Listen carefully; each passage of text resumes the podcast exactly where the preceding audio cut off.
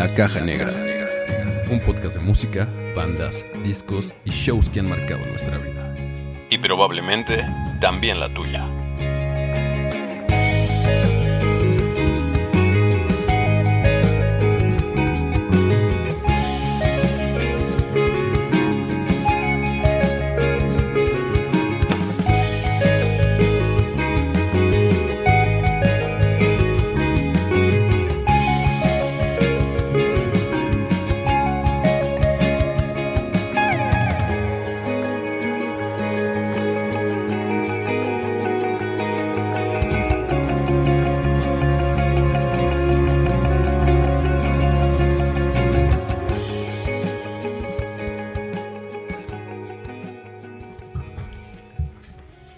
Bienvenidos al episodio número 33 de este podcast llamado La Caja Negra.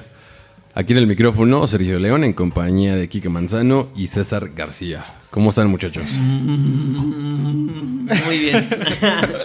¿Cómo están, chicos? Ya volví. Ya volví. La semana pasada me ausenté. Sí.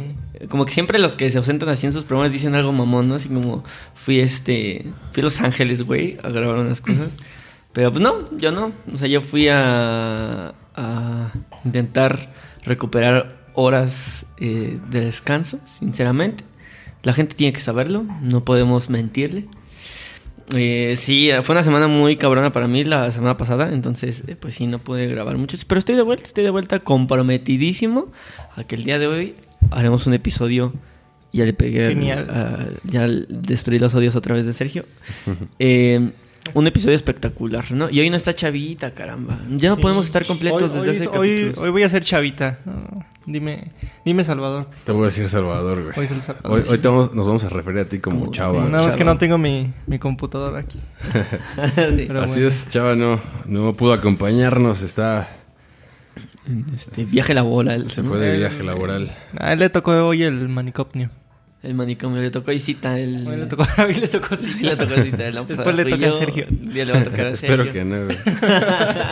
Espero que Y no. los de la caja negra quedamos Espero Sí, que güey. pueda mantener mi, ¿La cordura? mi estabilidad eh, mental, güey. Sí, güey. Yo creo Es que sí. valioso, güey. Que por lo menos un miembro de la caja negra esté saludable de la cabeza, güey. Esté consciente de lo que, De lo que hace y dice. de lo que dice. Qué bueno, muchachos, qué bueno que se encuentran eh, muy bien. El día de hoy eh, vamos a hablar de una banda, creo que importante. Bueno, no creo, De importante. hecho, es la primera ¿no? de Ska. La primera banda de Es la ska. primera banda de ska que vamos a... La primera de Ska. Ah, por cierto, yo quiero enviarle un saludo a, a- a Yadira, que nos dejó colgados porque quería venir el día de hoy a grabar. Ah, sí es este- cierto, Yadira. Este episodio y a la mera hora nos dejó colgados. Tendrá que venir al del aniversario de la caja negra, probablemente. Alguno tendrá que venir, Ya, tendrá ya que pagar. spoileaste por ahí. Sí, no, Eh, sí. Está bueno, poquito. Sí, es la primera banda de ska. Yo quisiera comenzar preguntándoles justo eso si, si, o sea, cuántas, o sea, cuántos conciertos de ska han ido en su vida. O sea, creo que yo realmente solo he ido a dos y ya. Yo- O sea, dos presentaciones. Ni siquiera es como que vaya a los conciertos por esas bandas, sino que, pues, en- obviamente en festivales, pues me los he topado, ¿no? Y solo he ido a dos presentaciones. La Lupita contará como ska ciertas rolas, ¿no? Algunos es más como rockcito. Sí, pues, ajá, tienen ahí como cierta fusión, ¿no? Digamos. Sí, bueno, si contamos a Lupita sería el tercero, pero Ska, Ska, Ska 2. ¿Es que es Ska? Yo a, a uno, creo que ya lo había contado en algún capítulo, que fue inspector en el Tecate Pal Norte del Ah, ya. 2000, ¿qué? ¿18, 19? ¿Qué fuimos? En el 19, 2019, en justo en, en marzo de 2019, eh, fuimos al, al- Y de hecho es el último para el norte. La otra vez estaba pensando y justo he ido al último Vive Latino, al último Corona Capital y al último Pal Norte que se han hecho. Sí. El último... ediciones. Pues, Ajá. justo va a haber una edición de Pal Norte, pero virtual, ¿no? Justo acaba Ya de fue. pasar. Ajá, Ah, este- el fue. fin de semana pasado. Ah, ajá, ok. Este fue el y se me hace, o sea, yo creo que para el norte hasta en hasta en las los conciertos por streaming, o sea, son o sea, están dos pasos adelante, o sea, se me hace como muy muy cabrón lo que hicieron, o sea, hicieron como una escenografía pues virtual Y así como con un chingo de gente, como si fuera un Woodstock. Ajá. Ajá, pero así gigantesco. Están... ¿Y ya estaba estuvo grabado? chido. Sí, ajá, Sí. es lo, es lo malo, güey. Que seguro todos los shows ya estaban grabados, por eso, pues, obvio, obvio no tuvieron falencias en la transmisión de, no. de los mismos, ¿no? Pero, pues, pues no quisieron arriesgar. Se vale, se vale. Claro. ¿Y tú, mi Sergio, has sido, has asistido a algún... No, o sea, igual, como me tocó, de hecho, ver a la banda de la que vamos a hablar el día de hoy en un festival, eh, en un Vive Latino. Y en ese entonces me acuerdo, ya tiene un buen rato, porque me acuerdo perfectamente que los vi. Fueron de las primeras bandas de- en tocar en aquella ocasión y pues todavía no tenían horarios estelares en ese, en ese entonces, lo que significa que ya tiene un buen rato, porque Panteón Recocó, que es la banda de la que vamos a hablar el día de hoy, eh, ya toca en, en horarios, digo, Sí. no, todavía no llega como a, a lo mejor como a ser uno de los headliners de algún festival, Sí. Pero ya es una banda importante. Creo que se ha posicionado como una de las eh, bandas más importantes de, de ska de los últimos de los últimos años, sin duda, ¿no? Y ha, ha tenido mucha, mucha fuerza. Y es una bandota, ¿no? Es una bandota. Me voy a adelantar un poquito, pero justo en ese, en ese festival, desafortunadamente me, me- me tocó verlos cuando tenían una falla. O sea, eh, justo eh, eh, el vocalista, el doctor Shenka, tenía una falla ahí con el micrófono. Y no, no necesariamente con el micrófono, creo que más bien era como con las bocinas que no estaban como... Ah, hubo una bronca ahí, porque él estaba en su rollo aparte metidísimo. Porque él evidentemente yo creo que sí se estaba escuchando con los monitores, pero ya para el público estaba como tronado algo ahí y no se escuchó. Entonces no fue como el mejor show en ese sentido, pero la verdad es que están bien cabrones. O sea, ver a, a, Panteón Rococó en vivo es una experiencia bien chida. Sí, y, o sea, qué raro. Justo, justo eh, una vez en, en mi primer concierto, que fue el Vivo Latino del 2012, justo el primer show que he presenciado en mi vida ha sido una banda eh, que se llama Ritmo Peligroso, que es eh, puta madre, viejísima. Entonces estos güeyes invitaron a, a Dr. Shenka y cuando salió acá a rifarse en una rola con los de Ritmo, y justo también, o sea, no, este, no se escuchaba el, el, eh, pues, el, micro, el micro de, de Dr. Shenka. Y yo creo que él sí escuchaba en los, en los, en los apuntadores, ¿sí? Se llama así. Eh, yo creo que él sí escuchaba lo, el- o sea, lo que, o sea, sí se iba monitoreando, por así decirlo, pero... Pero no, o sea, la- llegó un momento donde la gente le decía, güey, no te escuchas nada, y así. Entonces, pues ya como que al, eh, al final lo compusieron un poco, creo. Pero pues solo salió de invitado esa rola, entonces, pues sí, la primera vez que vi a Doctor, eh, que escuché a Doctor Shenka, realmente no lo escuché. La primera vez que lo escuché, no lo escuché. Entonces sí, pero...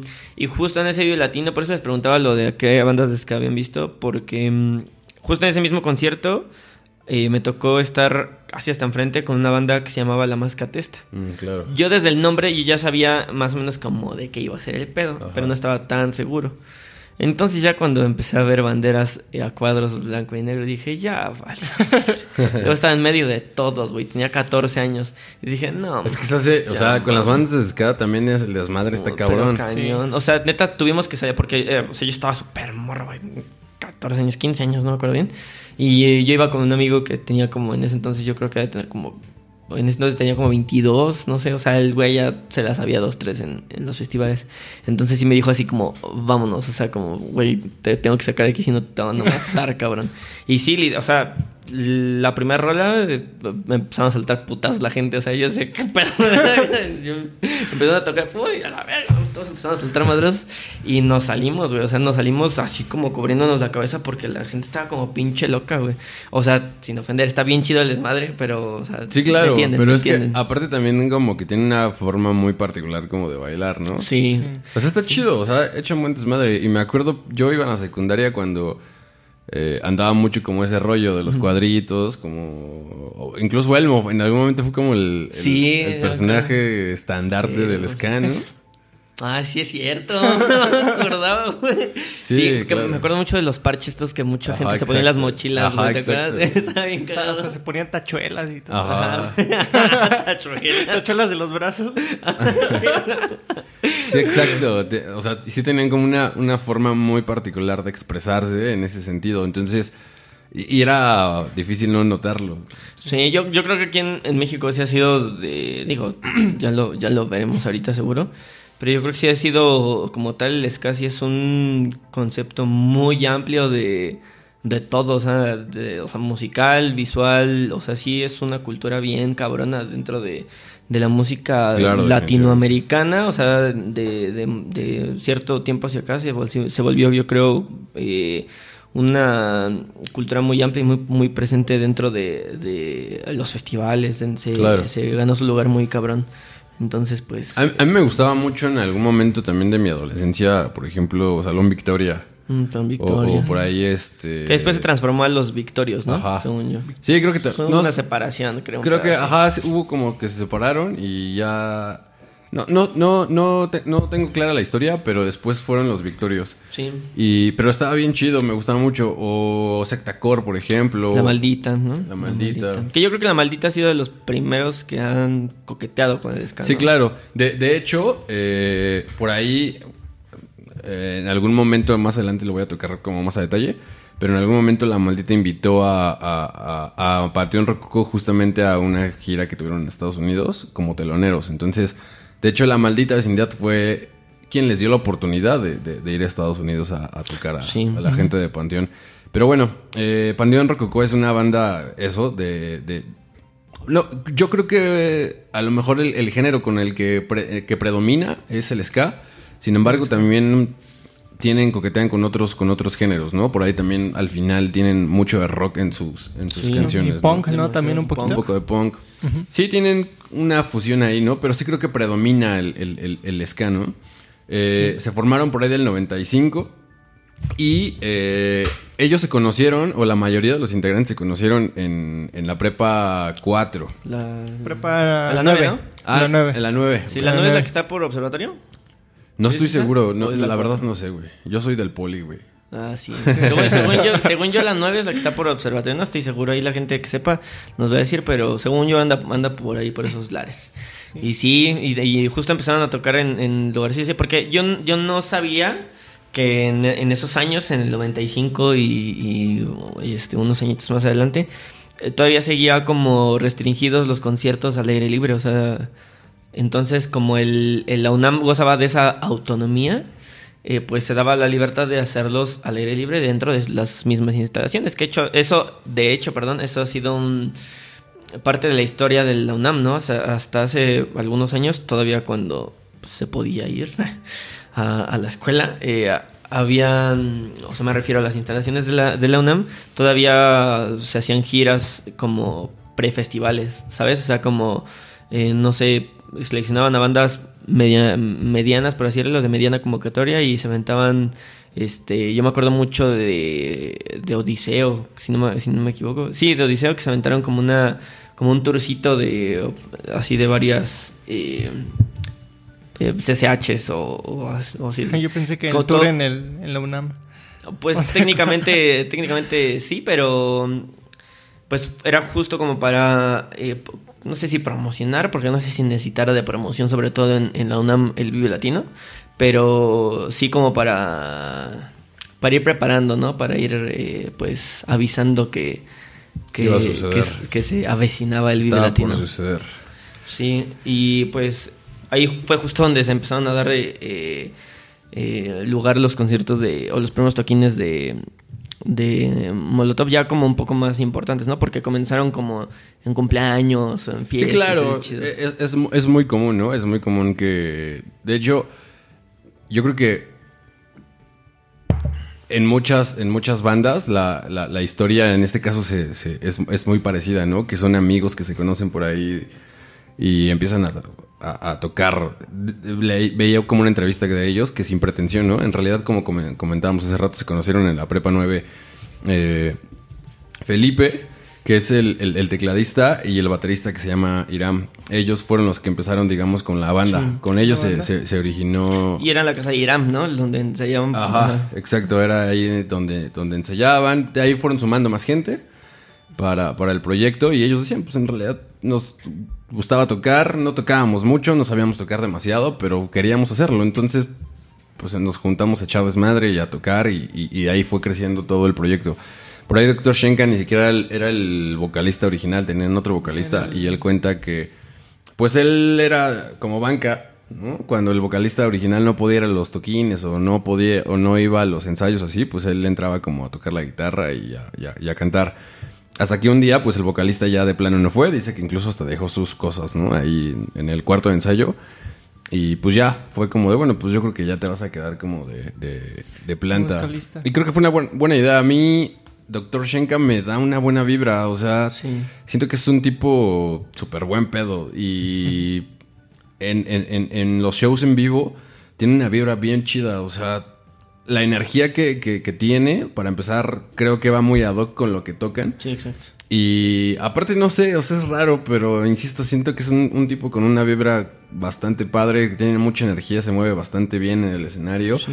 Y aparte, aunque no tiene una voz eh, definitivamente... eh, Extraordinario. Ajá, eh, se me fue la palabra, virtuosa.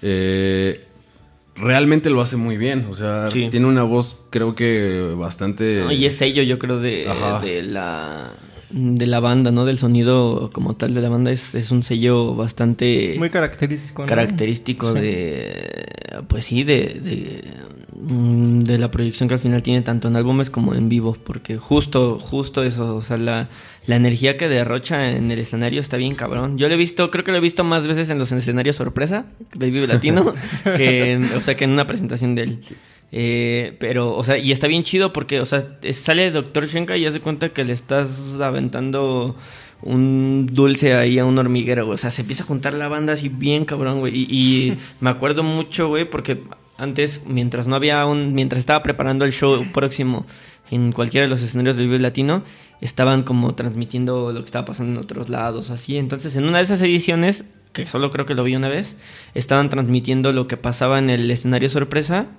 Y pues todos empezaron a decir como, ah, mira, es el, el Dr. Shank, la chinga de pues vámonos. La banda se empezó a mover bien cabrón para allá. Y sí, se, se, se atascaba muy, muy cabrón con él. Me acuerdo que una vez en, un, en uno de esos escenarios sorpresa estaban con el baterista no sé qué banda y creo que eran los de Lupita, güey. Y el baterista de Lupita aventó las baquetas, güey. Y a mí me cayó aquí la baqueta en el, así justo en el pliegue del brazo.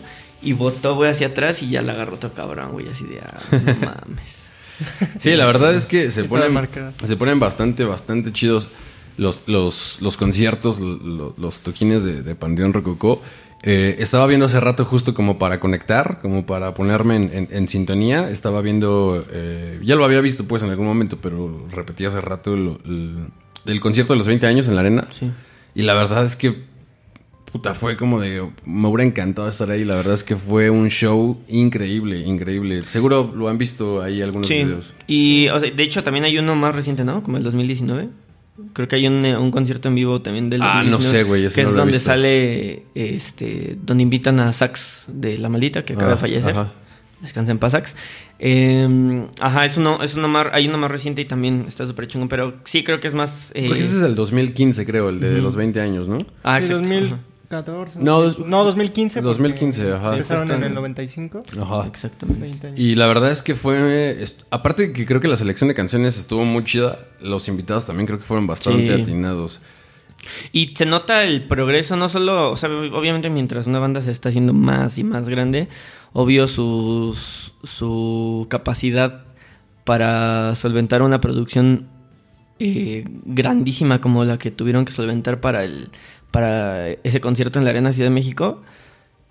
También se nota el progreso musical de, de los mismos músicos, ¿no? O sea, Bueno, se- Perdón. eh, te digo, se nota como el, el- el- o sea, lo mucho que han progresado al ejecutar y, y demás, Claro. porque, o sea, cabe mencionar que, que, pues salieron de del barril, ¿no? Como nosotros, de, de Iztapalapa, ¿no? Son- como el chavo, güey. como el chavo, el Como barril. el chavo. El barril. Sí, ¿no? exacto. Sí, o sea, incluso ellos mismos me lo cuentan, ¿no? Que fue, fue, fue, fue demasiado rápido el cómo crecieron y el cómo se dieron a conocer y cómo empezaron a tener mucho éxito. Eh, como comentábamos hace rato, pues empezaron a juntar. este. Y el primer, la primera canción por ahí que tuvieron fue Toloache por mi negra. Sí. Que fue de las primeras rolas que compusieron. De hecho, si no me equivoco, fue la primera. Y que lanzaron, fue- bueno, lanzaron, no sé si fue un como un compilado o solo esa canción, como en un cassette, ¿no? Y fue Ajá, como que- justo, grabaron Fue como un, demo. Un EP, bueno, sí. Como un, EP. sí, como un demo. Sí, como tres, cuatro canciones. Que eh, incluía Asesino. eh, era Toloche para mi negra. Era Asesino. Cúrame. Y no sé si me está yendo por ahí otra. Creo que esas tres eran las que conformaban el, el, el demo. por ahí otras dos, creo, no, no, no recuerdo bien el... Sí, yo, yo no me acuerdo. O sea, solo Ah, sé ah. que el, que, el, que el compilado se llamaba justo Toloche para mi negra. Sí. Y... Ahora, ahora verán, ahora mismo. Y lo mandaron a... A, a- a órbita, que en A ese órbita. momento son Es Panteón Rococó, así se llama tal cual la canción, Cúrame, No te detengas, Te lo para mi negra, Asesinos y Nada pasó. Esas fueron las seis canciones que compusieron eh, ese primer demo, que fue el que estuvieron como rolando. Justo lo grabaron en, en- en un disco. Por ahí cuenta justamente lo que ibas a, a- a mencionar, que Alfredo Martel, que ahora es su representante, es el representante de la banda, en ese entonces él era el director de, en lo que en aquel tiempo era órbita. Hoy se conoce como Reactor 105, que es la misma frecuencia, 100 105.7. Punto siete, ajá. Entonces él cuenta que pues le llegaban un chingo, un chingo de, de- de discos. En ese tiempo pues ya estaba el disco. Sí, justo estaba como en el apogeo, el- la, o sea, la, la transición de del cassette al, disco. disco. ¿no? O sea, obviamente ya se notaba más, o sea, ya estaban eh, como eh, solidificándose, ¿sí? ¿Sí ¿Existe esa palabra? Si no, la acabo de inventar. Este, ya consagrándose. Estaba consa- es consagrándose, creo que Suena raro. Como, suena como más.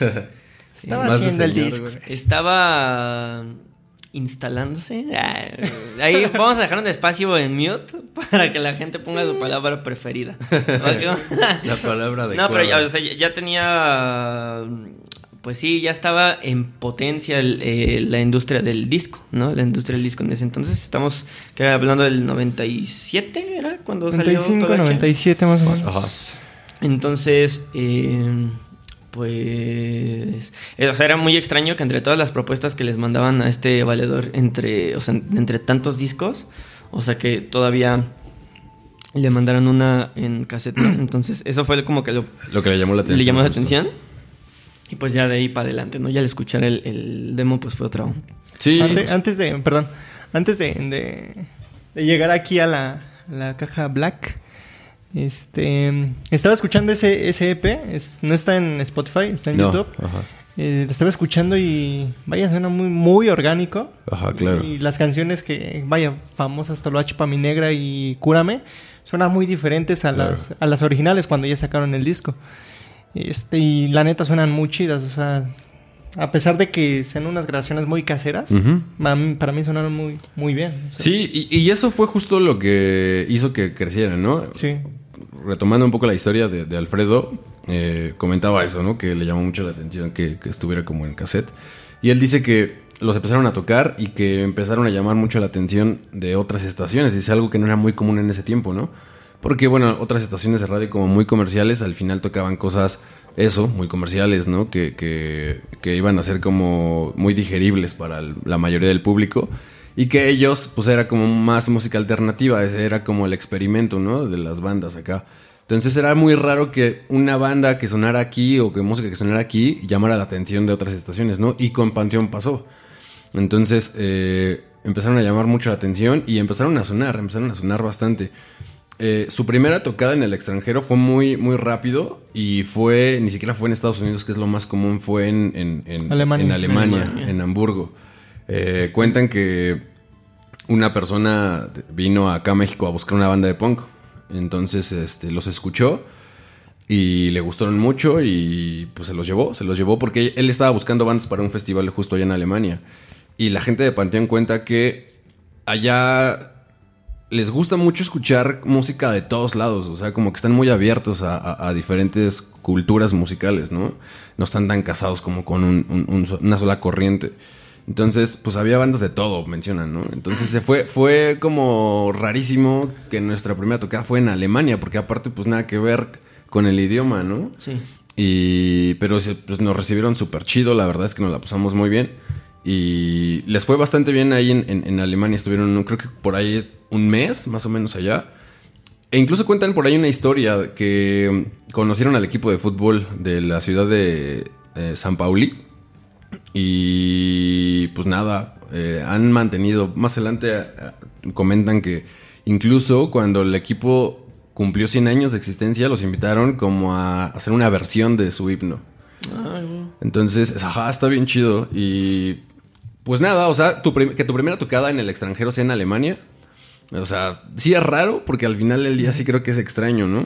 Pues sí, porque tú piensas, no sé, quiero tocar en, en un estado aquí de México y no te Ah, piensas que te llevan hasta Alemania. Eh, eh, no, y lo que ellos mismos, es lo que ellos mismos comentan, o ¿Qué, sea, tan le- qué tan lejos me puedes llevar? Así es, representante. lejos me puedes llevar. Alemania, no mames. ajá. Déjale, pregunto a mi mamá si me deja. Exacto, está demasiado lejos. Sí, ¿no? Sí. mamá frío Alemania. Sí, bueno.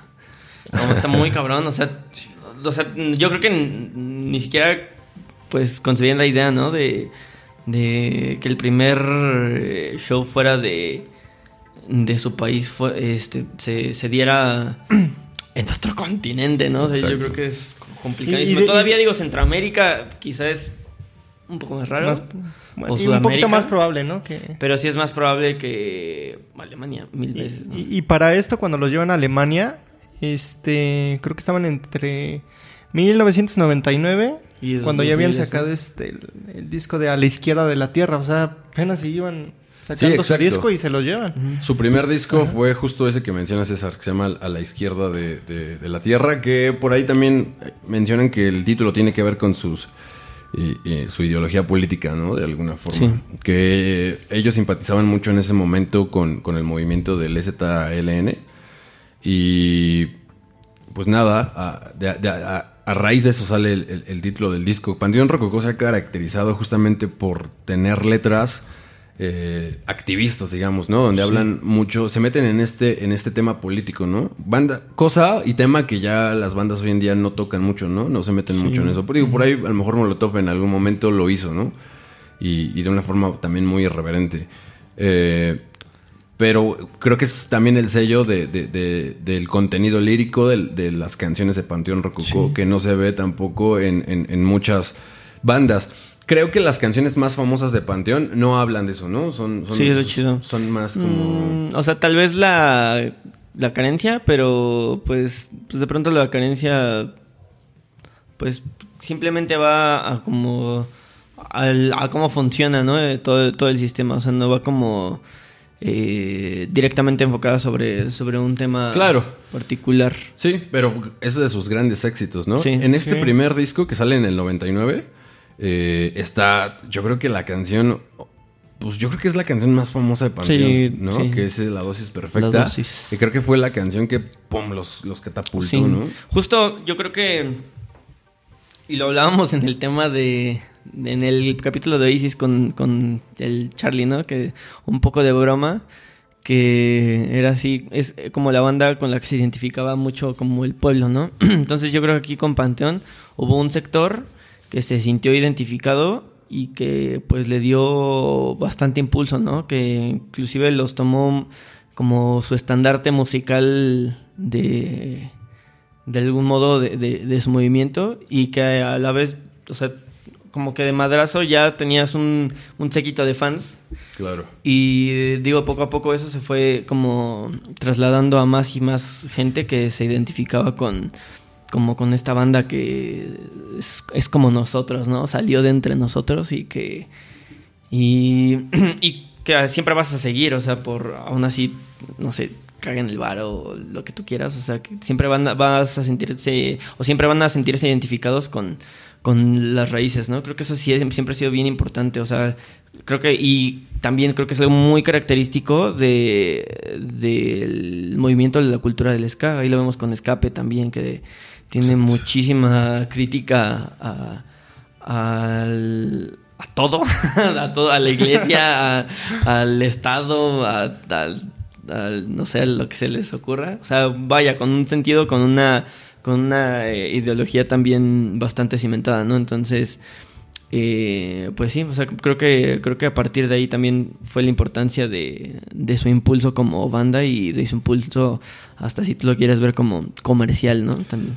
Sí, eh, después de que regresan de Europa, en el, en- ya para esos eran los 2000, eh, viene Manu Chao a México y los invita también a, Sí. al ¿Cuándo, concierto. ¿cuándo bueno, fue la última vez que vino Manu Chao? Híjole, güey. Tiene no un sé. chingo, ¿no? Sí, yo creo que. No sé si esa fue- habrá sido la última vez, no creo. No sé, no sé cuándo fue la última vez que habrá venido. Sí. mm, Pero pues creo que estuvo vetado, ¿no? O está, vetado todavía. Ajá, creo, ¿no? que, creo que está todavía vetado. ¿Por qué está vetado? Este, tuvo un pedo pues político muy cabrón. No sé en qué año es que no estoy seguro si fue por del Yo tampoco me sé 2000, muy bien la historia con Manu 2005. Chao. Sé que está vetado y no ha venido. Pero avisó que iba, hace como dos años, avisó que ya no tardaba. Entonces, yo creo viene caminando porque... Viene de rodillas. Viene de rodillas, métele, métele turbo, papi. Sí, eh, ellos mencionan que fueron como 150 mil personas en la- con ese día que se presentaron. Y poquito después, eh, la maldita en el Zócalo tocaron con la maldita y con Santa Sabina. Mm, También. Y dice que también como 100 mil personas. Dice, fue una cosa impresionante y era algo que no creíamos porque estaba pasando muy rápido, como tú dices, ¿no? En, en- apenas tenían un disco y pues ya estaban tocando en, en escenarios chonchos con bandas importantes, ¿no? Entonces eh, fue muy rápida la evolución y muy, muy rápido el ascenso de, de- de- de esta banda, pero no fue casualidad, no fue por suerte, ¿no? Tienen una gran calidad musical. Y como mencionabas, desde los demos se, se- venía viendo esta parte, ¿no? O esta, pues sí, esta calidad que tenían para componer, que tenían para ejecutar también, porque eh, lo hacen muy bien en vivo, o sea, ejecutan bastante bien. Sí. Por ahí, por ahí algunos, este... bueno, vaya, en, en la entrevista que hay, este... De los 20 años, eh, hay una entrevista en YouTube. eh, sacan unos fragmentos de cuando estaban, vaya, como que grabando eh, a la izquierda de la Tierra. Ajá. este donde se ve ejecutando el, el tecladista, o sea, se ve que está acá bien entrado, pero se ve la ejecución muy muy muy muy buena y de hecho en al lado de la izquierda, perdón, al, A la izquierda de la a- Tierra. a la izquierda de la tierra, este y se escucha perfectamente el vaya sintetizadores, teclados, se escuchan vaya poca madre, o sea, la Sí. neta se escucha muy buena ejecución y la neta traían con queso. Sí, sí, y, y por eso siguen siendo, creo que una banda bastante vigente. Después, por ahí en el 2002, eh, lanzan eh, Compañeros Musicales, su placa Compañeros Musicales. Y creo que es mi, mi, mi disco favorito de, de- de Panteón hasta ahora, sí. Me, me adelanté, pero es mi, mi disco favorito. Por ahí vienen canciones como la que platicabas hace rato, La Carencia. Eh, la Rubia y el Demonio es... Para mí es un rolón, ¿no? Es un rolón. Esta noche también me gusta mucho. Eh, bueno, por ahí son las que, las que veo por acá. Y son grandes, grandes rolas. Es, es un buen disco este de, de compañeros musicales. Me, ese par de canciones en particular, sobre todo La Carencia, ¿no? Yo creo que fue es de las canciones también más, más sonadas de la banda, ¿no? Sí, y es con la, con la que cierran, ¿no? O sea, y justo es una canción, Sí, claro. O sea, hecha perfectamente para cerrar un, show, ¿no? Sobre todo de, un, de las características de Panteón Rococó. O sea, pues nada, es un puto rolón. O sea, la verdad es que, y justo lo decía hace rato, o sea, el desmadre del slam y todo este pedo y así, eh, está muy chido, realmente me gusta mucho. Pero verlo desde las gradas. o sea, porque la neta sí como que sí le sacateo a Sí los madrazos. Sí le sacateo a los Yo, madrazos. yo, yo la vez que, que vi a Inspector en, en el Tecate para el Norte, fui con, con dos amigos. Que, bueno, un amigo que ya estuvo aquí en, en la Caja Negra, El Gisha, ¿no? eh, Yisha, y con otro amigo que se llama Pecas. Sí, sí, se llama. Pecas, ah, sí se llama. Pecas. El Pecas. ¿Cómo Pecas. te llamas, güey? Pecas. Pecas. Pecas, güey. Este. Justo estábamos al lado de donde estaba el desmadre, güey. No, Y fue así como de, güey, no mames. Y, o sea, Yisha se, se aventó, güey, se puso su máscara de Rey Misterio. Ajá.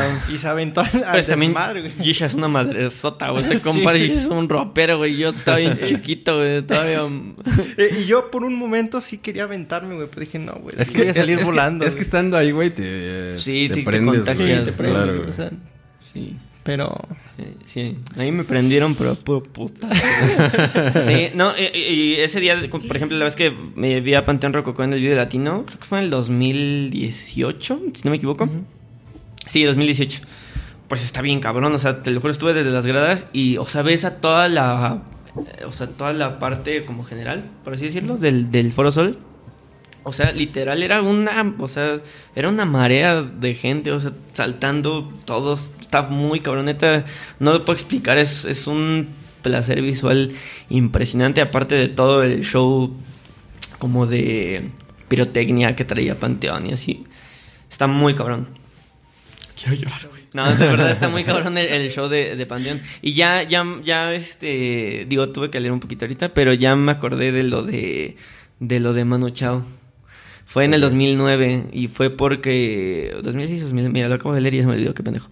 Eh, fue porque una, hizo, hizo una crítica acerca de lo de Atenco. Ok. En ese entonces, pues estaba Don Peña. Y pues en- de ahí en adelante, pues, pues Don Peña pues ya no lo dejó venir hasta el 2018, supongo. Que Ajá. ya fue donde no podía como meter las manos en ese tema. Pero pues... Pues en la del 2018 hacia acá, pues no sé qué ha pasado, que no ha podido venir. Pero sí, él en una rueda de prensa criticó así como a la, a la autoridad del Estado de México por ese pedo. Bueno, y es- era, se le daba, ¿no? Se le daba también, Se le, da, se le sigue dando, supongo. Sí, y sí, seguro. Y, y sí, me, que me lo vetan por ya lleva un chingo, ya lleva varios años. Yo me, Ah, acu- yo me acuerdo, no tengo claro qué año, hace, fue, fue hace mucho, que estuvo, se, se presentó, de, de- fue como una presentación sorpresa en el Multiforo Alicia. Obviamente no le dijeron, o sea, fue en el momento porque si no esa madre hubiera reventado, o sea, ya Sí. platicamos justo en el episodio antepasado, ¿no? De los recintos. Y el Multiforo Alicia, pues es pequeño, no, no es muy grande. Entonces, Sí. que se presente alguien como Manu Chao. Entonces fue como que en el momento los que se enteraron, pues le pudieron caer. Pero seguro ver a Manu Chao en, en- en- en un escenario tan íntimo como es el Alicia, pues fue algo bien, bien chido. Pero sí, ya tiene sus años eso. o sea. Sí, sí, seguro. Pero bueno, eh, fue también... Que también fue uno, eh, según yo, eh, según yo antes del, del primer disco de Panteón Rococo sacaron un otro como demo en vivo, pero ese fue justo grabado en el multiforo Ajá. Alicia también. Eh, o sea, ve la importancia de la Alicia Sí. en la historia de la, de la música mexicana. Definitivamente es, es- es un recinto eh, muy, muy importante. Eh, ahí en el 2004 sacan eh, Tres veces Tres, que es su, su- su tercer álbum de estudio. Y en ese disco hacen su, una colaboración bastante importante, creo que es con Vicentico en Madre Candela.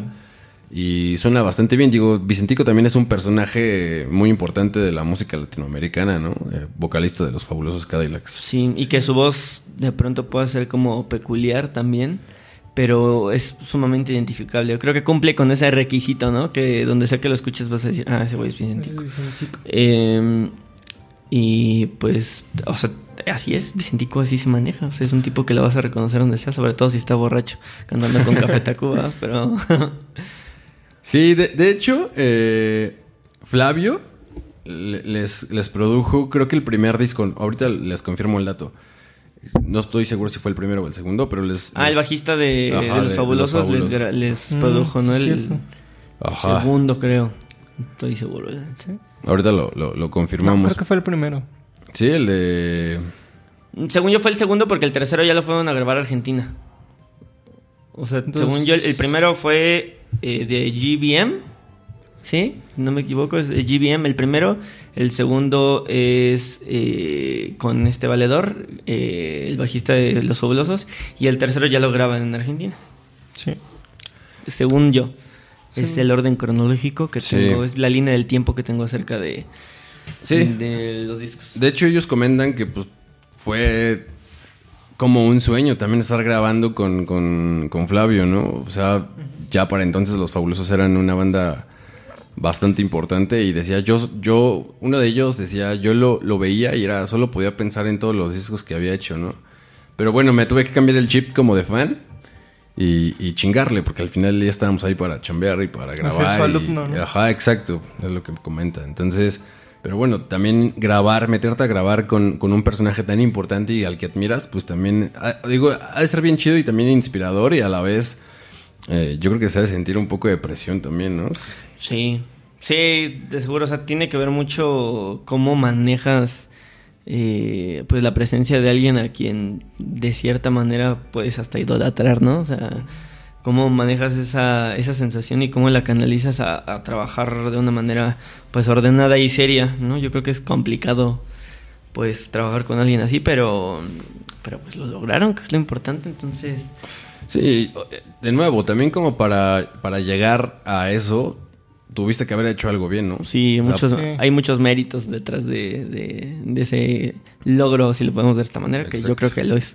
Tú, por ejemplo, Kike, ¿con, ¿Con quién me gustaría grabar? ¿con quién te gustaría grabar? No sé, o sea, es que hay productores que, que me gustan mucho, güey. Yo creo que eh, Gustavo, Gustavo Santaolalla, creo que me gustaría mucho, güey. O sea, se ve que es un tipo que ha mamado bastante música, güey. o sea, Sí. que el tipo se ve que pff, con ese kilos con él, con Adán Jodorowsky, yo creo que también sería uno de los Sí, que más me gustaría. Eh, y así, o sea, por mencionar, o sea, eh, productores que, que hacen discos de habla hispana, ¿no? Creo que sería el de mis... O sea, porque si, de- si nombro a uno de... eh, mundialmente, o sea, o de éxito mundial, digo, no, no digo que Gustavo Santaolalla no tenga éxito mundial, yo creo que está entre los pesos pesados, pero Damon Albarn, yo creo que me gustaría que, o sea, hacer música con él, la que sea así, medio minuto de música con Damon Albarn. Nada, nada más para confirmar si Nada fue el confirmar. musicales Sí, el que lo produjo Flavio Cienciarulo, Sincero, sí. bajista de los fabulosos Cadillacs. En el 2005 ya, ya, ya llevaban 10 años de carrera y, y sacan su, su primer disco eh, ¿Vivo? en vivo, un panteón muy vivo.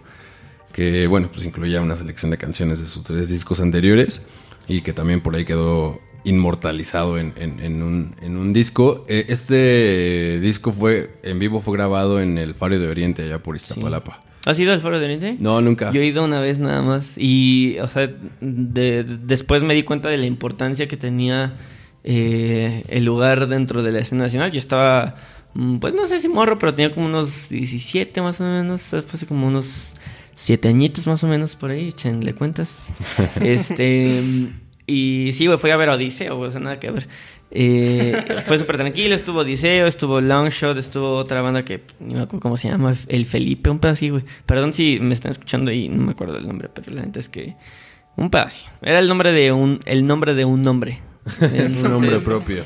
eh, un nombre masculino, ¿no? Entonces, em, o sea, no, no sabía la importancia que tenía el Faro de Oriente eh, dentro de la escena, pues, como emergente, ¿no?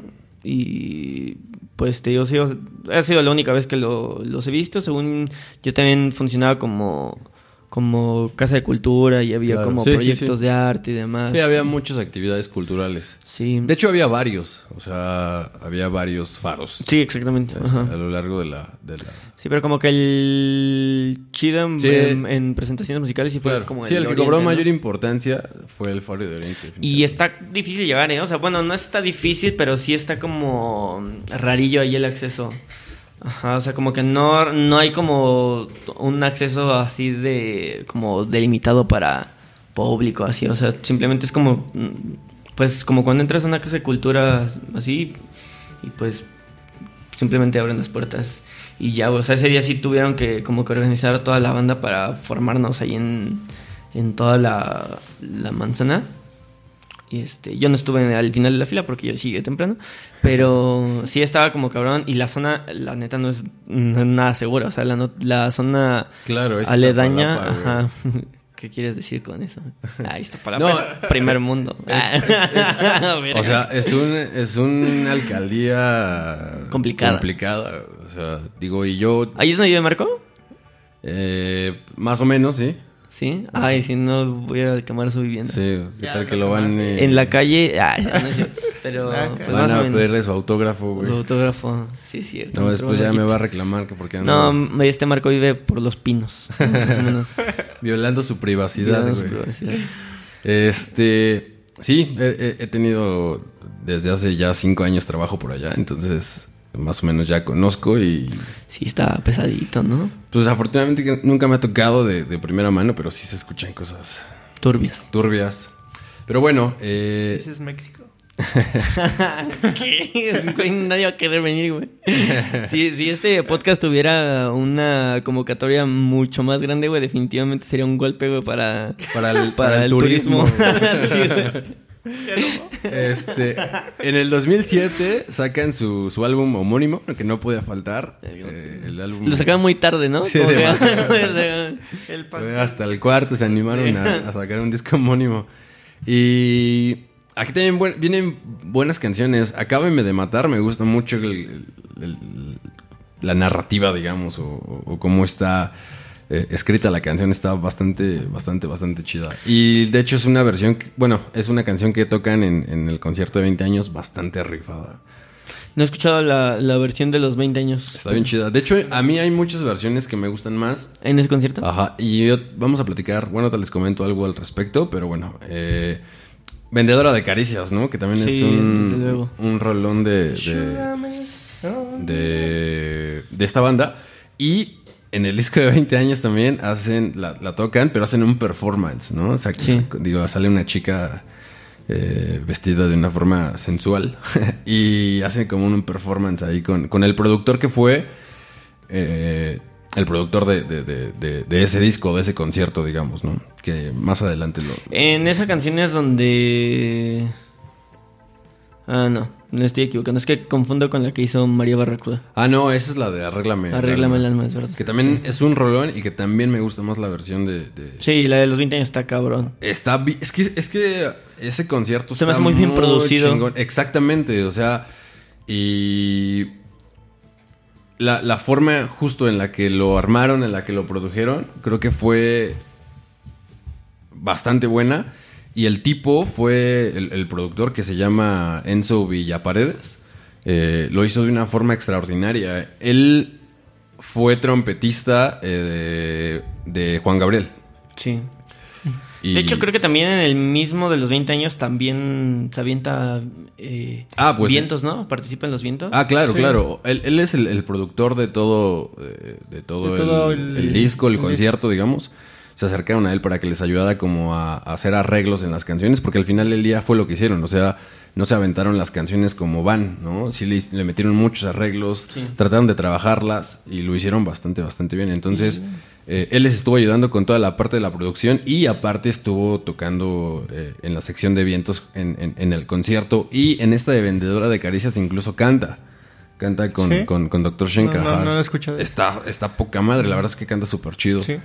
Y no, mm, no tengo el dato de dónde es, pero no es mexicano. Eh, Creo que es colombiano por el acento. creo que es venezolano, ¿Sí? porque incluso, ajá, Colombiano, él, venezolano. ajá, estuvo con Desorden Público, Mm, sí.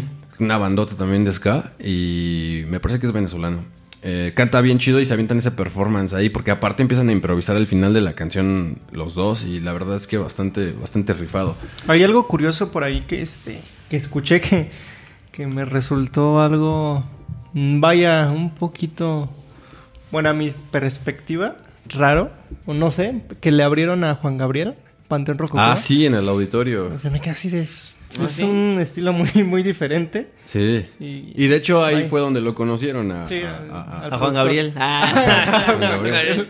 Bueno, Ahí- supongo que también. ahí se impulsó Creo que también de ahí agarraron a uno de sus A sus arreglistas. Un Una, arreglista, una ¿no? arreglista de, de Juan Gabriel. de Juan Gabriel. También trabaja muy de cerca con, con, con Panteón. Y dice que. Comentan que de vez en cuando él va a, a- a sus ensayos para. Justo como para darle frescura a, a sus canciones. Dice: hay ciertas canciones que pensamos que. A veces en vivo ya no están sonando siempre igual y queremos como darle un refresh, Mm, queremos darle un giro a las canciones y él nos ayuda mucho con, con los arreglos de, de- de las rolas y bueno, pues al final lo hemos dicho muchas veces, ¿no? Eh, las bandas también, hay, hay mucha gente detrás de una banda, ¿no? De Sí. cuatro, cinco, seis, en este caso nueve personas. No son, los, son ellos, hay mucha gente detrás que les ayuda a, a darse a conocer, como el caso de, que de La Maldita, ¿no? Que los invitó a, a- a este tour por Estados Unidos y que les dio la oportunidad de darse a conocer por allá, ¿no? Eh, entonces, es un trabajo en conjunto, ¿no? Hay muchas personas, ellos mismos mencionan que le debemos mucho a mucha gente, ¿no? Porque nos ayudaron realmente a estar Sí. en donde estamos, ¿no? Obviamente también a, a- a los fans, a la gente que los va a ver, que paga un boleto, ¿no? Para, para ir a verlos. Eh, en, un, en el episodio de, de- de Recintos platicábamos que justamente el Foro Sol es uno de los escenarios más grandes y más importantes de- de la ciudad.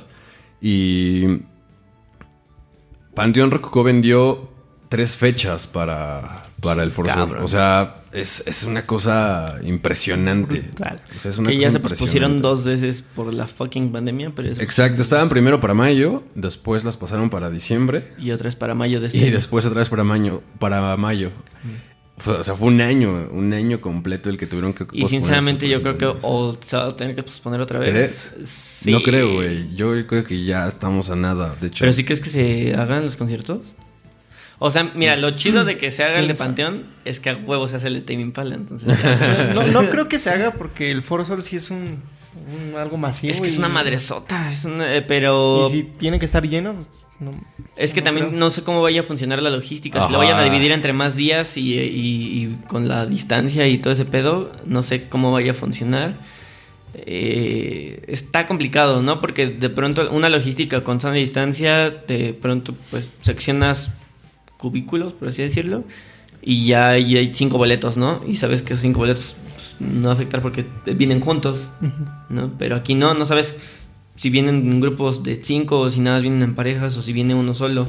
Entonces yo creo que es complicado realizar una logística de un, Pero, un pero pues, quién sabe, porque hace unos meses, un mes más o menos, este, hubo una banda en España que, que hizo Ah, un concierto. Lobos Lesbian, Lobos Lobos Lesbian, Lesbian. eh, Ah, claro. hizo un concierto La con, gente todos con cubre- cubrebocas. ajá, todos con cubrebocas, pero literal juntos, obviamente. O sea, sí, como un, un concierto de- Bueno, ordinario, pero... en, en- en esos casos no creo que el, el- el cubrebocas te...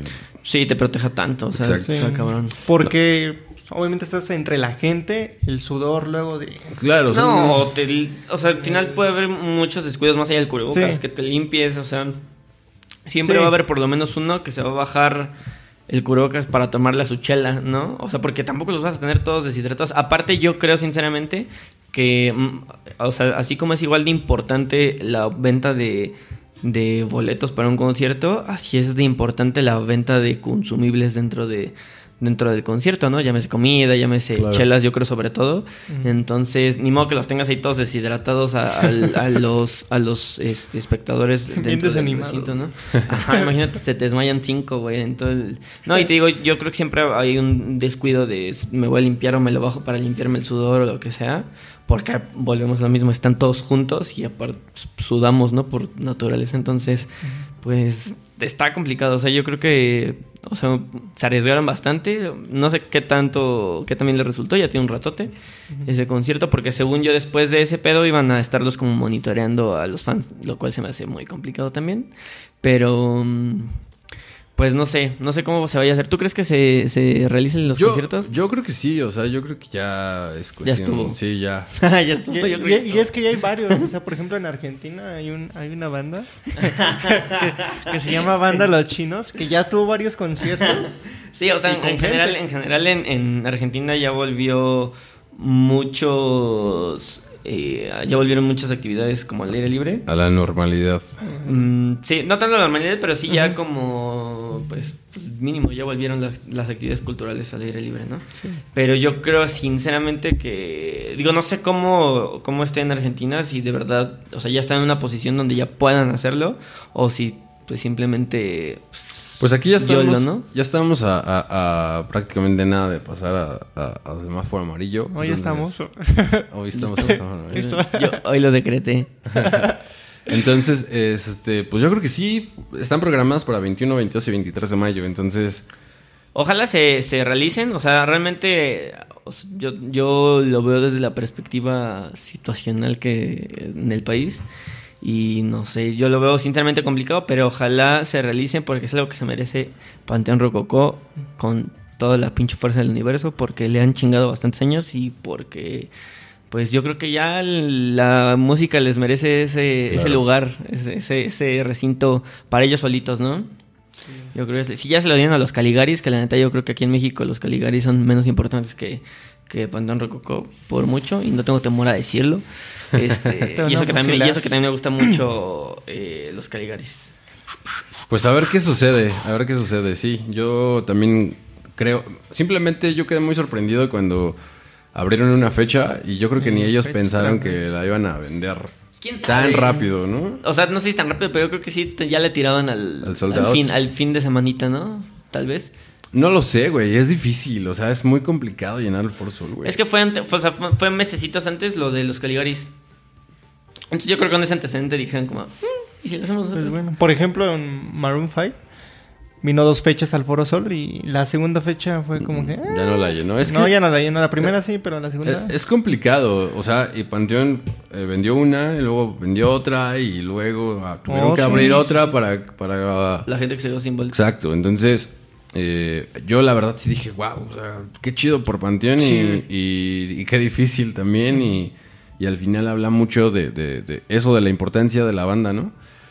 Eh, en el 2010 sacan un- su, su- su disco Ejército de Paz, que es un disco que viene como. Con, como siempre lo caracterizó, pero creo que en este disco fue, estuvo más acentuado el hecho de la lírica activista que, que tenía, ¿no? Por ahí, este. Democracia Fecal es una canción que lo refleja Sí. bastante. Sí, así se llama. que lo refleja bastante bien y hace eso, una, alzando la voz un poco. eh, cuestionando a- a- a- al gobierno, ¿no? Entonces, insisto, temas que no todas las bandas tocan hoy en día, ¿no? Eh, hemos platicado aquí que muchas de las bandas tocan por ahí temas de amor muy recurrentemente, ¿no? Y, y, y esta cuestión política es- ha quedado mucho de lado. No digo que tenga que ser así, no digo que sea obligación, pero si un género estaba autorizado, digamos, o si había un género que se atrevía a hablar de esto era el rock, ¿no? Y hoy en día creo que ha quedado eh, mu- mucho de lado. Insisto, no está mal, o sea, no, no tiene que ser obligatorio, no tiene que ser así, pero creo que el rock es de alguna forma lo que representa, ¿no? Es el ser contestatario o el ser... eh, Como un poco rebelde. Exacto, Un ¿no? poco anarquista también. Eh, sí, y las bandas que lo siguen haciendo son las mismas bandas de hace Claro. años, ¿no? Entonces, si no, no, no hemos visto como propuestas nuevas con un mensaje, pues, que siga o que secunde lo que lo que algunos ya trazaron, ¿no? Pareciera que, que de pronto ya el, el camino en este en este mensaje o en esta como lucha constante eh, por medio de la música poco a poco va mermando, ¿no? Y pues digo, no sé si sea triste, pero pues creo que sí es real, o sea, realmente sea, si yo me pongo a pensar en, en, en las últimas rolas que, que he escuchado como con un mensaje más o menos parecido, creo que la última que se me viene a la cabeza es una que se llama La Ley y Ladilla de, de Enjambre, que es del disco de Huéspedes del Orbe, y, y tan tan. O sea, de hecho va dedicada a Felipe Calderón esa...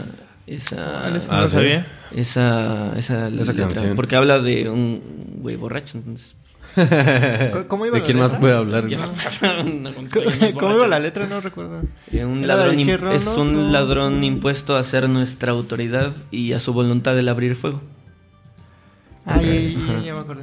Por ahí, por ahí también, por ejemplo. León también... Mm, León también le suele fascina, sí, es cierto. ta- También tener algunos tintes ahí. Sí, de hecho hay una que se llama Luna Llena del Voluma que también Ajá. va con esa con esa línea. Sí, no. Exacto. Eh, ni carne ni pescado eh, es un, un disco que sale en el 2012, un poco extraño a mi parecer. Extraño no en, en- en la música, sino que en, en- cómo se ideó. Fue un disco en el que tuvieron varios invitados, por, entre ellos eh, Paco Familiar de, de, de DLD. Sí. Eh, igual María Barracuda, por ahí también hicieron una canción con Kinky, con... ¿Sí fue con Kinky o, se- o so- o fue solo con con Gil? Con Gil, bueno, no, fue con, con todo Kinky, porque incluso comentan que se estuvieron grabando las pistas y se las mandaban, o sea, ni siquiera estuvieron como todos juntos en el estudio. Porque... raro ese pedo, ¿no? O sea, porque eh, muy pocas veces lo he visto. Digo, vas, vas, mm, me estoy yendo del otro pinche lado de los géneros musicales. Pero hubo justo una canción entre Shakira y no sé qué otra morra de, de- o sea, de las como icónicas en el pop. Que justo así fabricaron la rola. O sea, por medio también de un Claro. productor, ¿no? O sea, que... Sí, claro, que- claro. Mostrándoles cómo iba el camino de la canción. Pero justo entre, entre las dos como que a distancia, o sea, jamás trabajaron juntas en el estudio y aún así la rola salió y pues ya sabes, Sí. una rola con dos nombres altísimos en convocatoria va a pegar, pero impresionantemente. Sí, es, es, es común, suele darse, sobre todo mucho en colaboraciones donde Sí. no pueden juntarse.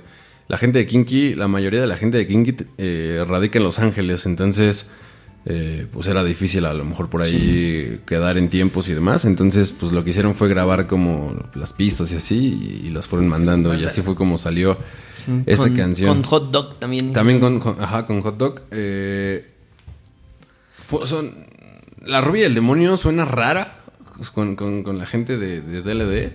Suena a DLD y... Sí. Está rara, o sea, no me terminó de encantar, la verdad. Eh, no me terminó de encantar. Sí, el disco fue como construido peculiar, Sí, digamos. de, es- ¿no? Ajá, está- sí, sí, estuvo sí. raro porque fue en un, o sea, es Panteón reversionando sus canciones y a la vez eh, participando como en un cover de otra banda. eh, Un, Sí. cover, un, un cover de sus canciones donde ellos mismos participaron. O sea, fue, es como un concepto como, extraño. Como invitados en un cover a sí mismos. Ajá, exacto. O sea, sí, fue- sí, exacto. Déjame sí. invito a mi cover. Invítame al cover que hiciste de mí. O sea, bastante, ajá, bastante chido y bastante original el asunto, pues. O sea, a veces es como. O sea, es un tributo de- a Panteón Rococó de Panteón Rococó con otras personas. Sí. Entonces, está bien Este, extraño, si, si lo vemos este lado es bastante gólatra de su parte. Un disco así, ¿no? Así como de, digo, voy a hacer un tributo a mí mismo. Ajá, exacto. Ya no, lo- ya no lo merecemos. Ya me confundí. ya me confundí. Así, exacto, güey. Está, está eh, raro el concepto, Hasta digamos. en el nombre, ¿no? Hasta el nombre Ajá. Sí, pues de ahí viene, pues, que es como ni somos, somos nosotros y no, ¿no? O sea, Sí, una ni somos la carne ni el pescado. Ajá. eh, un disco, un disco extraño. Antes de- del, del disco Infiernos, que fue el último que salió en 2019, sacaron el disco del que ya estuvimos platicando mucho, de hecho, el de 20 años, que se grabó en 2015 en la Arena Ciudad de México, donde tuvieron también muchos invitados. Eh, este se divide como en dos discos, es un disco doble eh, y trae un chorro de invitados también, como María Barracuda, Oscar Chávez, eh, Toño Lira, que es el, vocalista y fundador del, and Roll. También por ahí tiene una canción con, con Rubén Albarrán, eh, que Rubén Albarrán está en todos lados también. Sí, ese güey como que le mama para salir donde le inviten, ¿no? Como a huevo con Bad Bunny. Ajá, güey. Ajá, no, no tarda seguro, güey. No, ya lo hizo con Bad Bunny, güey. Ah, en, un- ok. en, un- en una, en una premiación, no me acuerdo dónde. Su cara es eso. Así, Estoy vale. bastante atrasado de noticias. Sí, güey. estuvo, estuvo en, en una premiación y justo lo cuestionaron, güey. O sea, sí fue. Lo hizo O sea, yo ya, sinceramente hace unos años sí era medio mamador en ese aspecto y decía, güey, Bad Bunny no, no- o sea, sigue sin gustarme en absoluto nada de lo que hace. Solamente, y lo dije aquí en un podcast, hay una rola eh, que sí tiene una progresión que me parece agradable y que es muy peculiar escuchar una progresión de acordes tan bien pensada en una canción de reggaetón. Ah, para mí. No, se llama este. Ay, no me acuerdo cómo se llama. ¿Cuál es tu plan? ¿Cuál es tu plan? No tengo que decir la rola, la progresión está chingona. Y ya. O sea, empieza a cantar Bad Bunny para mí le parte su madre la canción, pero. este. o sea, sí, te digo, yo hace, hace algunos años era medio mamador y decía, güey, es que Bad Bunny está a la verga, güey, ¿no? Pero, pues ya, X, o sea, pues es como. O sea, No, bueno, ahorita- o sea, es parte de la música ya, güey. O sea, Sí, no, no, exactamente. no podemos, o sea, una cosa es que no te gusta y, y yo co- comparto esa idea. En particular, en particular, no, digo, no me gusta en lo absoluto el reggaetón, pero en particular Bad Bunny es un tipo con el que tengo problema en... en- sí, justo con la forma de cantar, o sea, yo Sí. la verdad no puedo con su voz, no puedo. Pero es chingón, o sea, al final eh, algo ha de haber hecho bien o algo ha de Sí. estar Bueno, haciendo bien, no sé. Bueno, por ahí la otra vez estaba viendo un video donde, donde un chavo sale a, a entrevistar a como a personas de la calle, vaya. Y, y en su video se trataba de cuál es tu vaya como que tu ay, ¿cómo se Tú puedes. Échale ganas, güey. Vas a tener que cortar Sí, esto, chaval. Es, es caro el tiempo. Es caro el es caro el tie- tiempo es caro el en, tiempo. Este, en, en podcast. No sé, güey. No, no puedo ayudarte. No tengo ni idea. qué Ah, güey, decir, dame, güey. dame contexto, güey. Estoy como antes de que grabáramos el, el podcast. Cuando me preguntaron, ¿cuál es tu talento?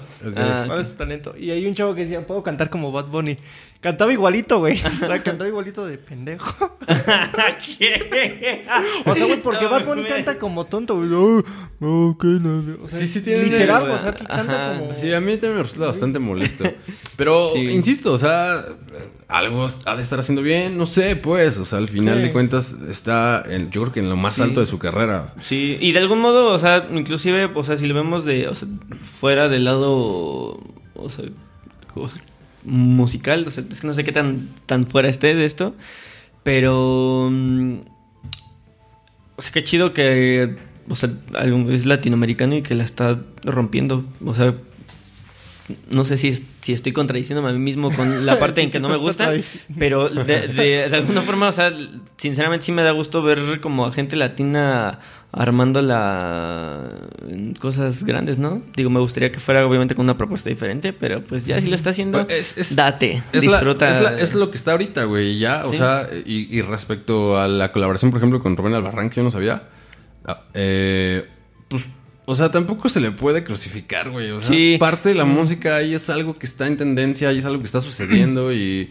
O sea, pues X, güey. Sí. Son, son, son músicos, son gente de- de- del medio y pues pasa. ¿Por qué? Pues no sé por qué se dio. Sí, Pero- o sea, según, o sea, lo- cuando lo- porque lo cuestionaron un chingo y ya lo entrevistaron, y el güey fue así como de, pues sí, o sea, yo no, yo no quiero llegar a un punto en el que, o sea, aunque yo no haga esa música, yo no quiero eh, llegar y decirle a mis hijos, ¿sabes qué? No escuches esto o escucha esto. O sea, yo quiero que ellos decidan hacer lo que ellos quieran y creo que es el mejor ejemplo para, o sea, para uh, manifestar esto, ¿no? O sea, pues hice lo que quise, o sea, simplemente sabía que iba a ser como, como cuestionado y aún así lo hizo, polémico. güey. Entonces, este, sí, o sea, se me hace un personajazo Rubén Albarrán, Claro. pero impresionante. eh, Y aparte, sinceramente, yo sí le. O sea, pues sabes que no he cruzado una puta palabra en mi vida con él. Y, o, sea, sí- o sea, como que sí le tengo cariño, güey. Así como de lo veo en vivo. No le como, digas a- a- Bájate abrazo. A Charlie que lo odia. A Charlie que lo odia, sí, sí. Eh, pues es que nada más lo ignora poquito. Bueno, pues Rubén Albarrán estuvo eh, en, en este. en Ve, este hasta aquí, show. hasta aquí entró Rubén Para, Albarrán. para esto, en el, en el 2014 sacan como que un, un álbum recopilatorio junto con Escape. Ah, claro. que se llama claro. Frente a Frente. Sí, que es una selección de canciones de ambas agrupaciones, ¿no? De hecho, la primera, la primera canción del, del Ni carne ni pescado, se me olvida cómo se llama el nombre de la primera canción. Ahora te lo, digo. lo, lo tenés. Ahora verás. Se llama- Hostilidades. Hostilidades. La neta, yo creo que tiene una línea bien cabrona. O sea, de entrada está súper loca ese, esos distos que se avientan. Y se me hace muy, muy cercano a lo que hizo por mucho tiempo Escape también. Ah, Entonces, ah, ah, perdón. Sí. Este, algo que no comenté ahorita que estás este, tocando el tema de acá los pinches guitarrazos. este, en el primer disco de, de Panteón Rococó hay mucha influencia del punk en Sí, las claro, guitarras, güey. O por sea, supuesto. suenan- las distorsiones suenan bien cabronas, y Están principalmente crudas, la- en la primera canción. Sí, exacto. Y Sí. O sea, suena- Yo creo por eso también es complicado catalogarlos justo o encasillarlos en el, en el ska, En el ¿no? ska, claro. De hecho, es lo mismo que ha sucedido con muchas bandas de ska eh, en, en México, ¿no? O sea, justo lo que decíamos, la maldita vecindad, pues si bien coqueteó con. con. con el ska, pues sí era como una fusión de ritmos como latinos y hasta folclóricos en algún momento, ¿no? Claro. Entonces, como el, esta, la rola que compuso Sax de, de justo una rola de la maldita vecindad que se me olvida cómo se llama, güey. O sea, no es la de Pachuco, es otra que igual es muy... eh, muy Muy famosa. güey. Que la verga, siempre se me olvidan las cosas, papito precioso. Bueno, pero sí. Ah, y justo en, eh, ahorita que estábamos hablando del último disco de Panteón Rococó, es donde está la canción del último ska, ¿no? ¿Cuál? Sí. La de eh, ¿Infiernos? Claro, es, fue el sencillo. De hecho, como que la campaña empezó con esa Ajá. frase incluso. Yo me acuerdo cuando que amanecimos así con bien Daft Punk, güey, así de que publicaron en todas sus redes sociales El una imagen del último ska y yo dije, y ya bailó Berta. Sí, se especuló un montón de que probablemente pues era como la despedida, de Sí, que estaban ya anunciando algo que, que, que significaba el final y pues a, a- a todo el mundo era como que no les parecía, ¿no? Digo a nadie, ¿no? A Sí, no. Digo a los que nos gusta Panteón, ¿no? Habrá a quien no le gusta seguro. Pero no era una buena noticia el hecho de que Sí. Se especulara eso. Digo, al final resultó ser nada más el, el nombre del primer Sí, sencillo. pero sí tiene una historia, ese, esa, esa, o el título de la rola por lo menos sí tiene una historia. Y lo cuenta este eh, Dr. Shenka en una entrevista que iban a tocar, justo hasta me acuerdo, hasta de veras, sí me acuerdo. En, iban a tocar en Celaya y una fan de Celaya les dijo así como de, pues mi novio me, me, me dedicó la canción de la dosis perfecta y ahí por eso nos conocimos y a raíz de eso nos hicimos novios y la chingada. Empezamos a ir a festivales, conciertos, eh, eh, se desmadre, se casaron Y este y así seguían yendo a conciertos, festivales, madre y media. Y se murió, o sea, o sea, falleció su esposo de la chica esta. Entonces les dijo, pues, o sea, yo quisiera que, que en el concierto que van a dar Cancelaya dedicaran la dosis perfecta para nosotros porque yo sé que él va a estar ahí y como hubiera dado lo que fuera por bailar una última canción con él. Entonces por eso eh, Ah, toma el nombre wow. de El Último Ska. Y yo cuando lo escuché fue así, no llores, güey, no llores. Yo, yo, en- yo lo relacioné con otra, con otra historia. Bueno, yo... Sí, cuando, cuando Al chile hasta lo acabo de inventar. Ah, es cierto. Se me acaba de ocurrir, güey. No, lo acabo de escribir. Ahorita vieron que estaba volteando acá abajo, lo estoy escribiendo. ¿eh? Lo estoy escribiendo. este. Vaya, creo que este. vaya, puedo sonar un poquito crudo o, o no sé, pero creo que el ska ahorita, el sonido como que ya no está siendo tan, tan relevante, ya no. Pues es es que Está es, sonando que, mucho. es lo que platicamos y es meternos a lo mejor en un tema muy complejo que no, que no nos va a dar tiempo de tocarlo ahorita, pero pues es la tendencia, o sea, lo- hemos platicado muchas veces, el rock tampoco es un género que esté eh, en su apogeo, o sea, está Sí. muy lejos incluso, está en su apogeo. Eh, el pop, el mismo pop, ¿no? Que es un género mucho más digerible, tampoco lo está, o sea, está más presente, ¿no? Pero no lo está, no, no es el género que está sonando con mayor fuerza. Eh, el ska tampoco, o sea, Sí. re- realmente son géneros que siempre van a estar ahí, creo, y que van a evolucionar también, porque creo que de alguna forma evolucionan, pero eh, pues no son los que están en, en las listas de popularidad definitivamente, pero pues ahí van a estar, o sea, el Panteón, por ejemplo, que creo que es, es de los grandes exponentes en México de, de- de ska, pues ahí sigue Madness, por ejemplo, ¿no? Que es una banda legendaria de Sí. ska. eh, o sea, creo que van, son, son bandas que van a seguir haciendo música y que van a seguir teniendo un público siempre. Acabamos de mencionar que vendieron tres fechas para uno de los foros Sí. más grandes del, del- del país, creo. Y que dichas fechas siguen en pie. Entonces, Exacto. Entonces, eh, pues, pues sí, no es un género que esté, insisto, eh, en su, en su mejor momento, pero chingate esa, güey. O sea, vendieron tres fechas, una banda de ska, güey. Pero, pero por ejemplo, este. ¿Creen que llegue a haber alguna nueva banda de ska que llegue a romper? Probablemente no pronto, o sea, probablemente sí, ahí es- sea difícil, ¿no? Ya, o sea, es que sí hay bandas jóvenes, o sea, de ska. Simplemente yo creo que ahorita, el, o sea, no hay lo, lo que bien menciona Search, ¿no? Yo creo que es, es un momento donde, pues definitivamente lo que no está sonando es el, el, el ska, ¿no? Donde la mayor cobertura no la tiene el ska, ¿no? Entonces, pues seguro hay muchas bandas, hay muchas bandas que, que pues que justo bandas icónicas como Panteón, como La Maldita, como, como Madness, como Salón Victoria y demás, mm, son sus son sus inspiraciones Claro. y que pues se han motivado a raíz de eso a, crear su, su propia sí. música, ¿no? Sí, y siempre va a haber gente que lo siga escuchando y que siga creando música a partir de eso porque es el género que les apasiona. Sí, exacto. Como bands de rock, o sea, de ahí que, bueno, lleguen a, a- a un punto a lo mejor en el que sean sumamente conocidos, esa es otra historia, pero de que van a seguir existiendo yo creo que sí. Eh, y, y eso, insisto, no solo con el ska, sino con muchos géneros, ¿no? Sí. Que In- no están en su mejor momento. Inclusive ahorita me estaba acordando de unas, unos videos en vivo que sacó Enjambre de algunas rolitas, en eh, específico la de Matófago. La grabaron con una banda amateur de morritas. Un- en el 2018 Enjambre sacó una convocatoria de... de invita- iban a invitar a una banda a, abrirles el Palacio de los Deportes.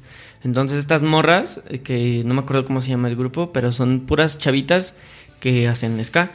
Entonces, pues ellas les abrieron el Palacio de los Deportes y justo con ellas hacen una reversión de Hematófago y está extraña, pero está chida, o sea, con esos tintes eh, eh, de Sky, pues con mucho Sí, me acordé de esa canción. Ajá. Muchachos, ¿cuál es su canción favorita de Panteón Rococó? Se me fue muy rápido este episodio, pero Sí. es momento de... No, si te va rápido es porque la estás pasando chido. La estás pasando Sí, bien, sí. hermano. Em, ha llegado el momento del día, Momento del día. el momento de la noche. Yo No me sé, quedo con este la dosis sé. perfecta. Sí, la dosis. Es este, es un perro rolón y principalmente me quedo con con este en este momento donde suena como que unos tecletos Cuando Ajá. casi está terminando la canción, sí, sí. suena como unos tecladitos ahí, un solo, pero súper raro. O sea, no, no alcanzo a distinguir si es un teclado como tal o es una guitarra haciendo ahí sonidos muy raros y... No mames, está muy, está muy pasado de verga. ¿Y tu disco? Mi disco. Mierda, es que estoy entre, estoy entre dos. Estoy entre dos. Por ahí, ahí habías mencionado el tuyo, ¿no? Sí, compañeros musicales. Compañe- est- estoy entre compañeros musicales y este y a la, a la izquierda de la tierra. Ok, Yo creo que me quedo con a la izquierda de la tierra. ok. Eh, yo me quedo con La Rubia y el Demonio, creo, es, es, es de mis canciones favoritas. Y le tengo mucho cariño, aparte de que me gusta mucho la canción, le tengo mucho cariño o, o me trae muy buenos recuerdos de mi, de mi infancia, porque si era un niño, básicamente. Yo Panteón lo conocí con, con, con la dosis perfecta, cuando iba en la primaria. Y por ahí también eh, La Rubia y el Demonio eh, fue después, pero también es como de esa época, digamos, y, y- y me traen buenos recuerdos como de esa etapa de mi vida. Y lo que es esa y esta noche, esas dos canciones en particular les tengo mucho cariño y me gustan mucho, o sea, son canciones que, que disfruto mucho escuchar. Entonces creo que me quedo con esas. eh, y de disco, bueno, compañeros musicales, creo que justo por lo mismo, es, es como, me recuerda mucho esa etapa y es un disco que, que- que me gusta bastante. Muy bien. Yo creo que igual el disco, este, como llamamos musicales, y, y, y, y la rola yo creo que va a ser La Carencia. ¿Qué? o sea, me- me- creo que, o sea, la carencia es una, una rola con bastante energía y en vivo pues está cabrón. O sea, en vivo está muy chida para el desmadre de lejitos, pero muy chida para el desmadre. Si, si Pues, te pagara por al- meterte al slam, ¿te meterías? Sí, o si me pagaras, o sea, la hospitalización post, post slam y aparte una lana extra, porque sí, o sea, sí saldría sumamente puteado de esa. Se pone chido, se pone bastante bueno. Seguro Eh, que sí. ¿Cuál es, ¿Cuál es la canción? No les voy a preguntar de la 1 porque yo creo que es obvia. Pero vamos a irnos por la 2. ¿Cuáles creen que es la 2? La dos. Yo creo que puede ser, este... Arréglame el alma, ir por arréglame el alma. Yo me quedo con la carencia.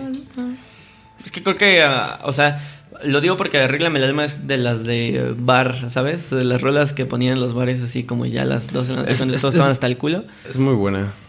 Ya, pues digo, aparte está chingona, o sea, justo por eso la ponen en los bares. Yo creo que la... yo creo que la güey. carencia también. Yo creo que la carencia. A ver, A ver, dinos. Vendedora de caricias. Sí, me lleva el diablo. ¿Cuál Y la 1 pues es la dosis perfecta. Y la tercis. Con 133 millones de reproducciones.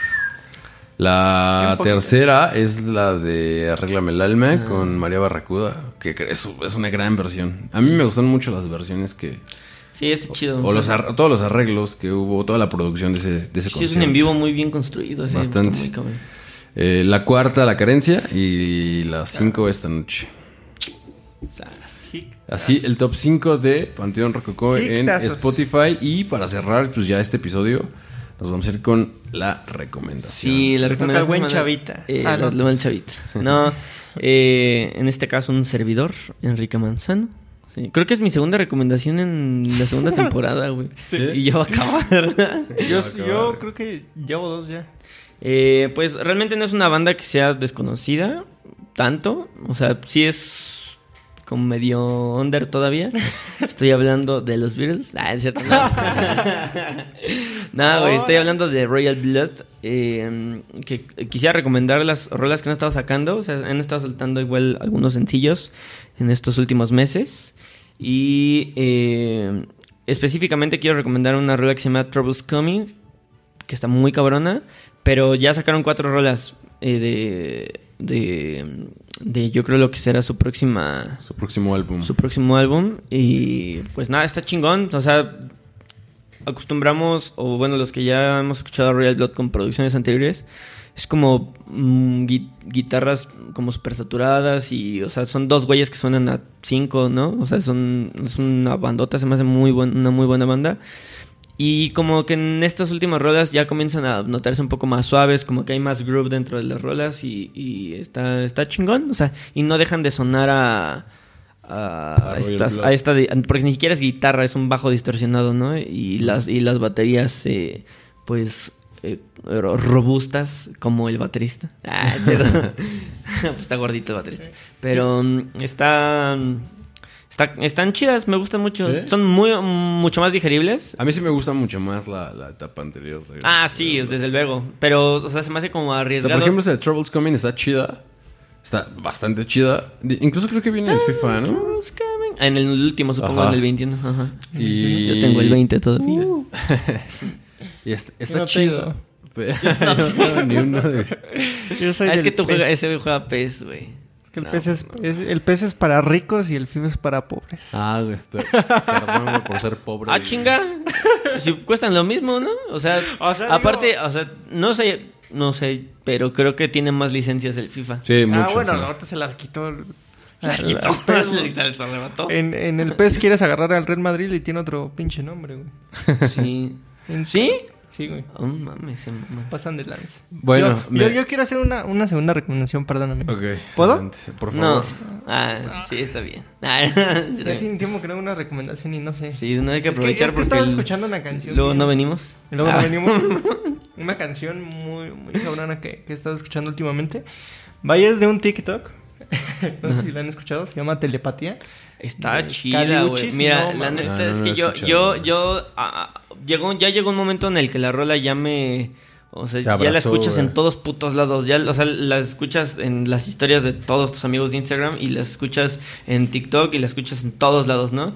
Pero la neta es que está chido, está chida la rola y no sé quién la produjo, o sea, pero el güey que la produjo, neta se merece un beso en la boca porque está muy cabrón. Hay unos detalles y seguro, seguro te diste cuenta con una guitarra acústica Sí, que están así súper tenues y no más te lo juro que hasta más así como oh, Sí, porque yo, yo lo escuchaba en TikTok y decía, ay, como que ya me había.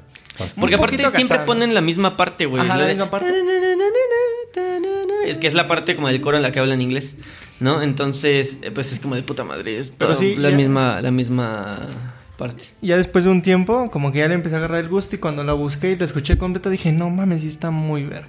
Sí, en, general, o sea, no cambia mucho, son parte A y B, o sea, Sí. el verso, coro, verso, coro, chingos madre, pero hay detalles de producción que sí, Sí. hay que resaltar, en, específico esas guitarras que muchas veces justo pasa eso, ¿no? Que a veces un detalle pequeñito va a transformar absolutamente todo lo que sucede con la canción. Claro. Y creo que este es el caso, uno de los casos claros, ¿no? Que es la, la eso- esa- esos pequeños detalles en producción de, del- de, de las guitarras acústicas y, y también el juego de los sintes, que se me hace algo bastante, bastante importante. Pues ahí está, muchachos. Muchísimas gracias por sus recomendaciones. Muchísimas gracias por estar acá. A la gente que nos escucha, un abrazo a, a Chava, que no A pudo Chava. estar acá el día de hoy, pero Aquí que está, miren. Ahí está. Es como el hada madrina, güey, de Shrek, cuando se hace burbujitas, que solo quedan sus lentes. Aquí está el güey. Ja, pum.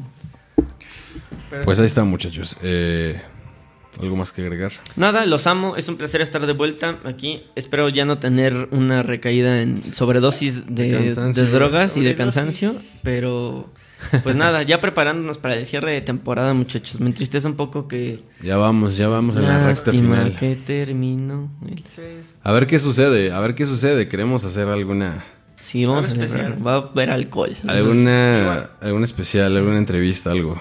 Igual y este. Y rentamos el Foro Sol, pero. ¿Quién sabe? Sí, vamos, van a tener sabe? que hacer, vamos va a a tener que hacer la vaquera. Nos va a tocar como de a 500 mil baros a cada quien. Muchísimas gracias, muchachos. Que tengan una excelente semana. Gracias a ti. Gracias a ti, amigo, Gracias. por darle vida a este podcast. Ay, Gracias. Cuídense mucho. Nos vemos. Y síganos en nuestras redes sociales, por favor. Bye. Bye.